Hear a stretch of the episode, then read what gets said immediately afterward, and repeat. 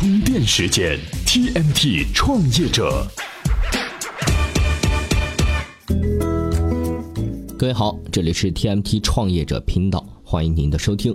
节目开始呢，给大家说一个很神奇的事情哈。今年呢，我们陆续从几位不同的投资人那儿听到了同样的一个词，什么词呢？百分之四十法则。他们对创业公司的运营情况做评估的时候，就拿这个法则来参考一下。怎么说？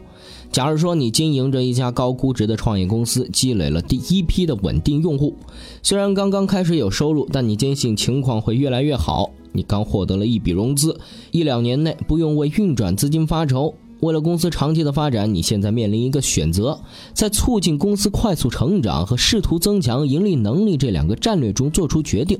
这个时候就需要百分之四十法则出场了。哎，他怎么解决这个问题呢？咨询之后我们会来接着聊。每日必知。诺基亚重新进入大众视野，要打可穿戴设备这张牌。十月二十五号，有国外媒体报道，诺基亚公司在业务章程中新增了一项消费类可穿戴设备，日后将会推出主打运动健康概念的智能手表或者手环。黑客举办奥运会，没有什么不能破解的。十月二十四号，被誉为黑客奥运会的极棒大会在上海开幕，大疆无人机、无线路由器、华为手机、奇酷手机、智能摄像头、拉卡拉收款宝均被黑客成功破解。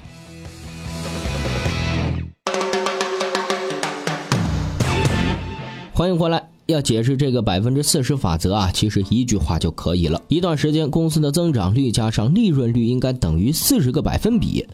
什么意思呢？打个比方，如果这段时间你的公司把主要精力放在了市场推广上，效果不错，增长率达到了百分之百，那你的利润率应该减少了百分之六十。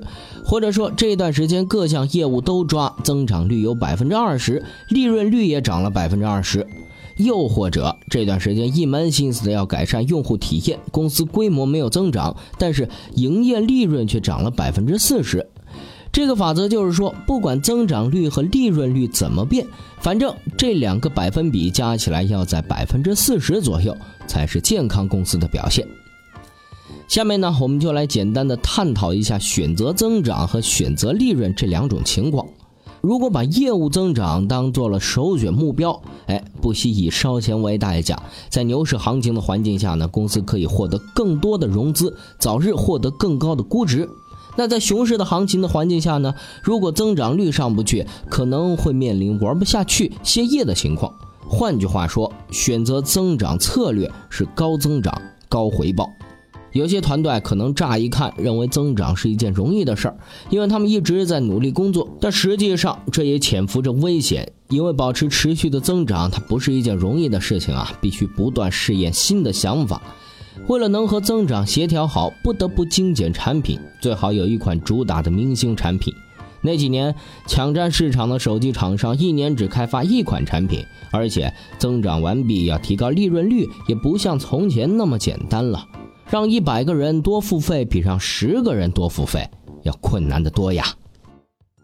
充电语录：马云曾坦言：“我不懂互联网，我只是在思考商业模式。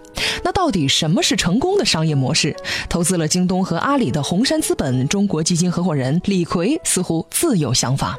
成功的商业模式，其实创造的一个社会价值和用户价值。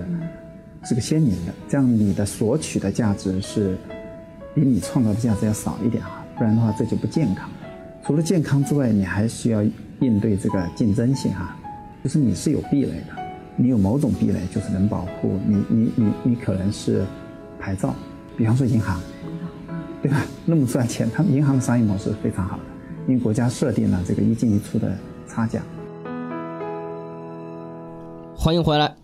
如果把提高利润率当做首要目标，在牛市行情的环境下，如果公司处于盈利状态，那你将会成为命运的主人，不用依赖新的投资者；而在熊市行情里，起码能勉勉强强地坚持公司的运转，这是一个相对安全的选择，但也不是绝对安全的。成为盈利性的公司，它自身有一定的可塑性，公司会保持盈利的能力，会不断改善产品，有魅力来留住用户，时常有新的营销推广，需要耐心和信念来打磨一款经得住考验、让人不得不喜欢的产品。无论是增长还是盈利，将有一条金灿灿的康庄大道。但是如果选择这两条路一起走下去，很可能在实现目标之前就把资金给消耗殆尽了。怎么调整？嗯，不妨百分之四十法则来衡量一下。这个法则虽然没有理论依据，但也不是空穴来风的。它在美国的风投界很流行，最近啊也渐渐被国内的投资圈接受了。好了，今天的干货呢到这儿就分享完了。接下来来看看今天的关键词。今日关键词。在最近的全球合作伙伴大会微信分论坛上，微信发布了微信生活白皮书。据说啊，是腾讯公布的最全的用户大数据了，有不少好玩的东西哈。比如说，今年中秋发红包的人比除夕还多，十五到二十九岁的年轻人占了总用户的百分之六十。九月份用户最爱买的东西是充电宝、自拍杆和秋裤。哎，那这份白皮书还有什么样有趣的内容呢？今天您在充电时间的微信公众号里回复“白皮书”三个字，就可以收到详细的分析文章了。另外呢，也欢迎您收听《营销方法论》《电商治愈系》《资深管理人》专栏精粹等充电时间的系列节目。好了，今天的节目就是这样，感谢您的收听，我们下期再见。随时随地，随心所欲，你的随身商学院。这里是充电时间。